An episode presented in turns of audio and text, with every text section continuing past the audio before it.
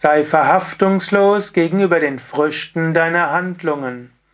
Kommentar zum 560. Vers von Vivekachudamani.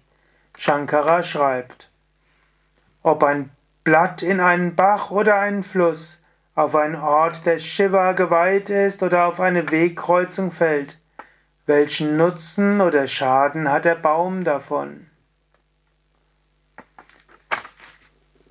Ein Baum ist groß, hat viele Blätter, und die Blätter fallen hinunter.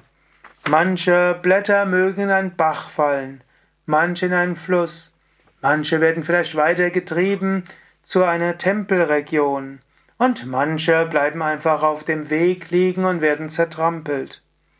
Was macht es dem Baum aus? Der Baum wächst und gedeiht, Blätter fallen hinunter.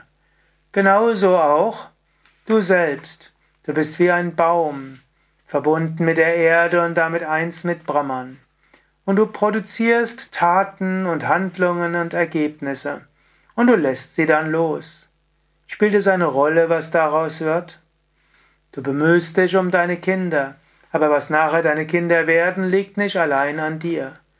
Du bemühst dich vielleicht auch um deine Yogaschüler und willst sie gut unterrichten. Aber wie sehr sie fortschreiten auf dem spirituellen Weg, allein liegt es nicht an dir.